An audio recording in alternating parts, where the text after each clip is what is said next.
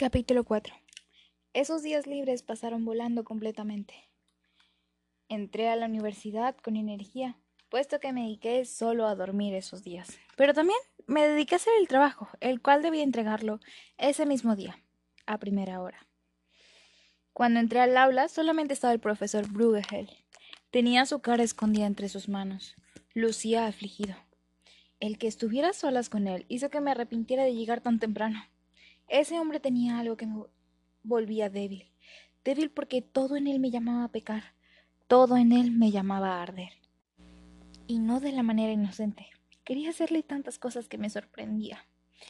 Apenas lo había visto esa noche y supe que algo pasaría conmigo, que algo cambiaría por culpa de ese hombre, pero jamás pensé que lo tendría que ver todos los malditos días. Y que yo, a quien no le gustaba nadie, de un día para otro, como si fuera lo más normal, le atrajera un tipo que, al que le había bailado nada más. Y fuera mi jodido profesor. Me acerqué a él para poder entregarle el trabajo. Mas no quería molestarlo, pero me llenó la curiosidad. Profesor, mi voz sonó demasiado tímida. Mis dedos comenzaron a temblar de los nervios, por lo cual me metí las manos en los bolsillos de mi chaqueta de cuero. Cuando levantó la mirada solo se quedó viendo mis ojos. Me sorprendió verlo con ojeras y casi demacrado. Creo que me sorprendió más que él ya pareciera cansado cuando solo llevábamos cuatro días de clase. Quiera verenas ningún intento de sonrisa. Parecía que no tenía ni energía para eso. Espero que me haya traído el trabajo. No le daré más plazo de no ser así. Tragué saliva. Definitivamente no tenía humor. Sí, se el suelo. Me miraba con demasiada intensidad curiosidad. Nuevamente perder cualquier de valentía. Tomé mi mochila, entre mis manos nerviosas se me cayó al suelo, con el cierre abierto y las cosas desparramadas en el piso. Joder, qué idiota era. Qué idiota me ponía ese hombre. Me agaché para recoger las cosas. Cuando comencé por agarrar un libro, resultó que él también le había nacido, haciendo rozar nuestras manos. Temblé, alejé mi mano casi con brusquedad. Había sido demasiado obvia. Levanté la mirada y ahí estaban sus ojos, inexpresivos, oscuros. Su ceño se había fruncido. Miraba mis ojos con detenimiento. Y eso me pareció. O me pareció. Juro que me recuerdas a alguien. Susurró. Luego soltó una risa amarga, ayudándome a recoger las cosas. Pero no puede ser, no. Volvió a susurrar, más para él que para mí. Me levanté una vez que todas las cosas estuvieron en mi mochila.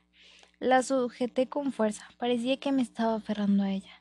Saqué mi libreta en silencio y luego se la entregué. Sacó una cajita negra de su maletín y en ella se encontraban unos lentes negros. Se los puso con cuidado.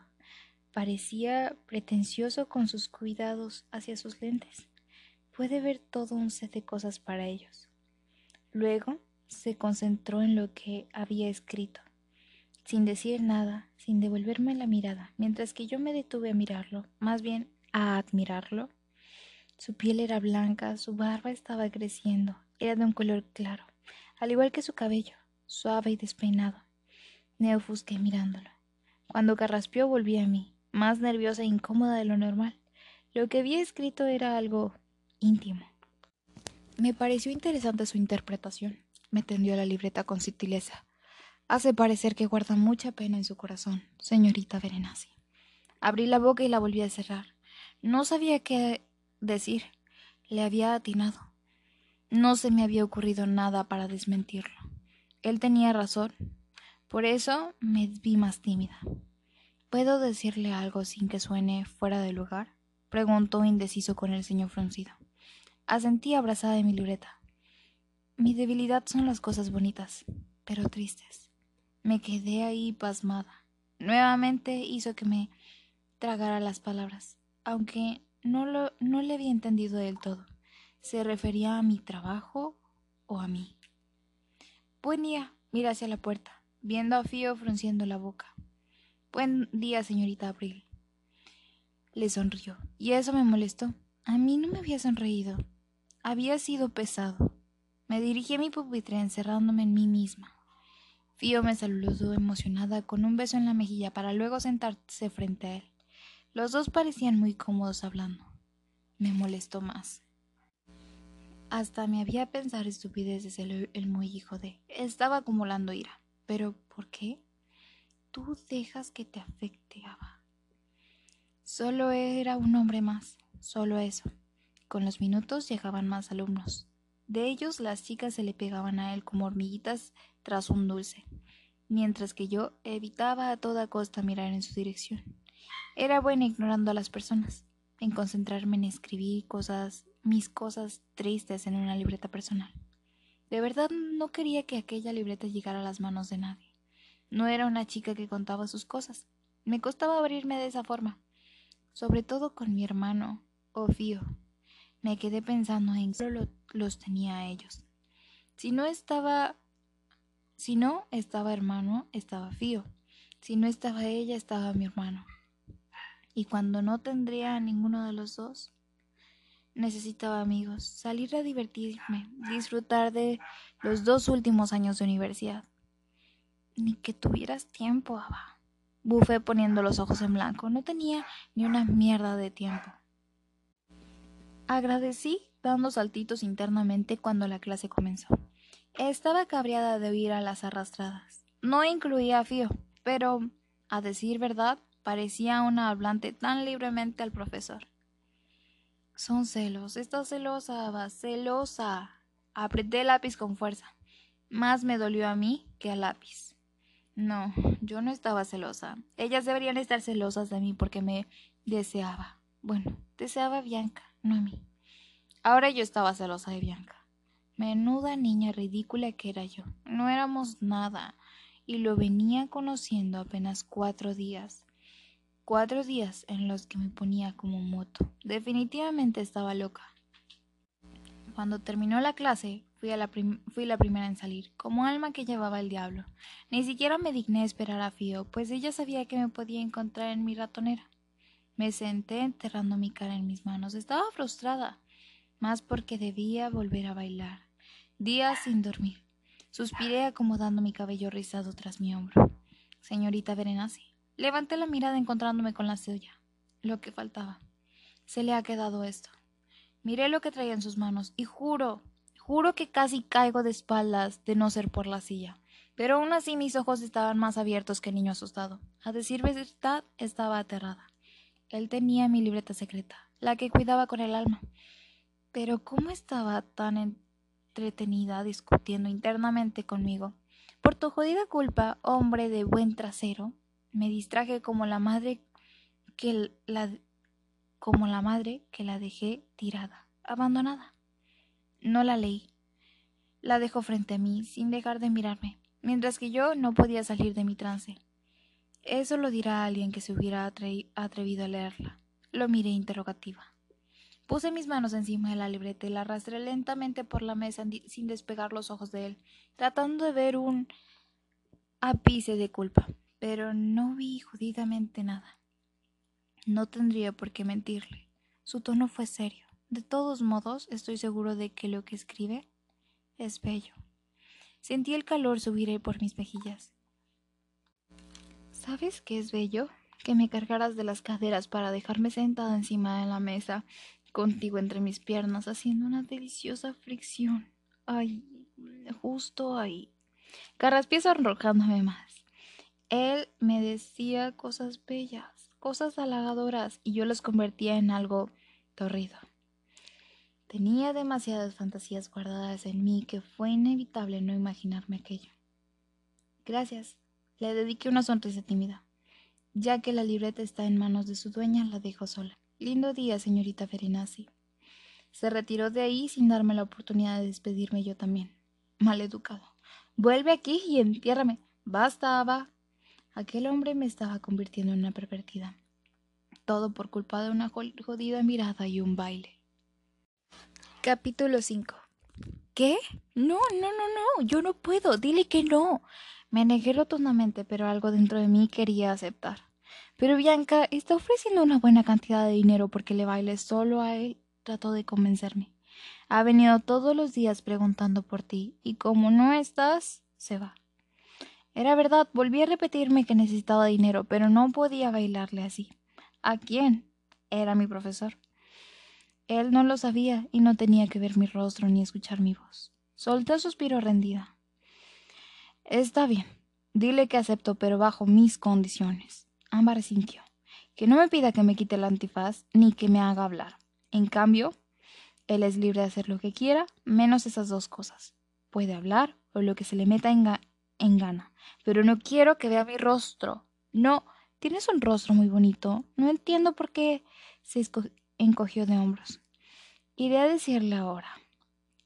Prepárate, se viene una noche intensa con ese hombre intimidante.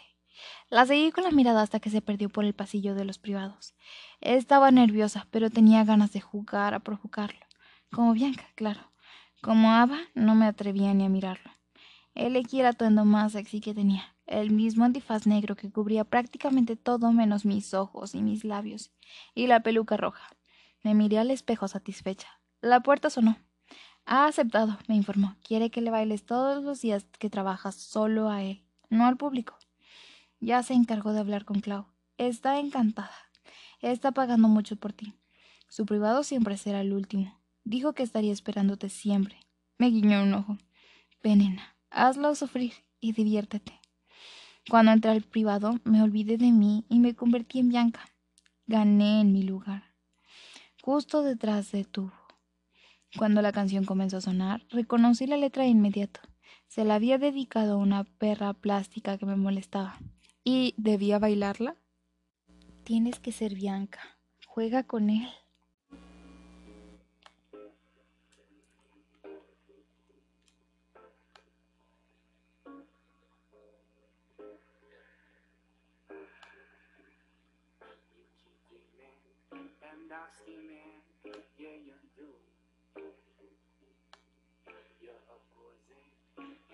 Know that it's untrue. All my friends think you're vicious, and they say you're suspicious. You keep dreaming and scheming, yeah you do. Cuando se abrieron las cortinas, al principio me quedé mirándolo. Se veía jodidamente caliente con ese traje azul marino que no, no llevaba puesto ese día. Entreabrí mis labios y ladeé la cabeza apoyando mi mano en el tubo. Bajé la mano lentamente por él y quería torturarlo lentamente.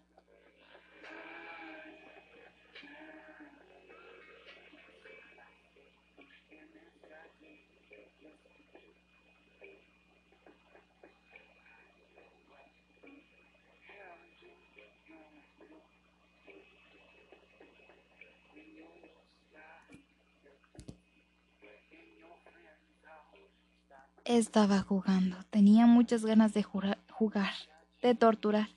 Mis movimientos sutiles parecían funcionar. Estaba serio mirándome, sentado, pero con su mirada veía el deseo.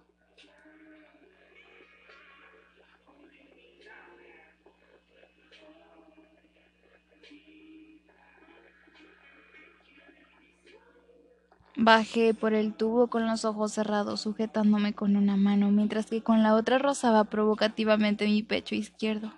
Mi piel se sentía arder bajo su mirada lasciva, que no rechacé ni sentí repudio, sino que me calentó más para seguir provocándolo.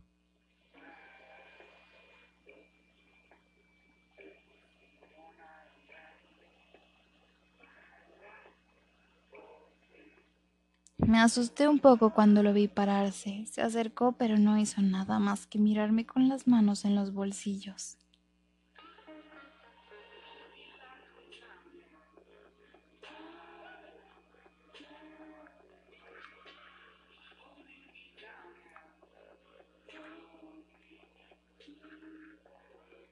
No supe cómo terminé frente a él. Yo respiraba con dificultad mientras que él solo mantenía sus ojos puestos en los míos. Estiró su mano, lento y con sutileza acarició mi cuello. Subió y bajó su pulgar. Juré que podía sentir mi pulso acelerado bajo la yema de sus dedos. Y no era solo por el baile, era su contacto con ese vaivén de sus gruesos dedos en mi piel.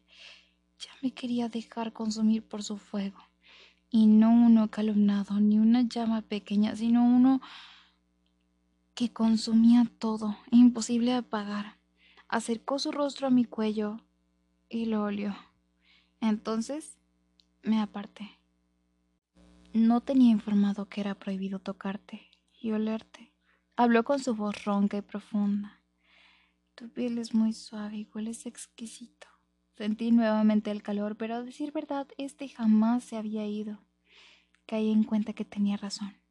No le dije a Ámbar que no podía tocarme, pero me sentí ofendida. Yo no era ninguna prostituta, solo bailaba y me iba. Al parecer tenía una opinión errónea de mí, lo que me cabrió. Di media vuelta. Estaba decidida a irme, pero como yo esperaba y como se veía venir, me agarró de la muñeca, girándome hacia él. No quieres, no quiero que pienses que estoy pagando para tocarte, porque no es así. No me estoy aprovechando, solo quería descartar una tarea, pero hacerte. Lo siento si te ofendí. No era con esa intención. Su voz sonó sincera y suave, provocando un cosquilleo en mi estómago. Quería preguntarle a qué había acertado, pero de seguro reconocería mi voz. No había soltado su agarre de mi brazo, solo este fue más delicado. Volvió a hacer el mismo vaivén de su pulgar sobre mi piel. Necesito otro baile. Me guiñó el ojo. Luego se volvió a sentar en el sofá, pero esta vez no ahí arriba. Entendía a lo que se refería. Tenía que bailar más cerca de él. Muy cerca. Me gané frente a él. Me presté, le presté atención a la canción que hace rato ya había comenzado.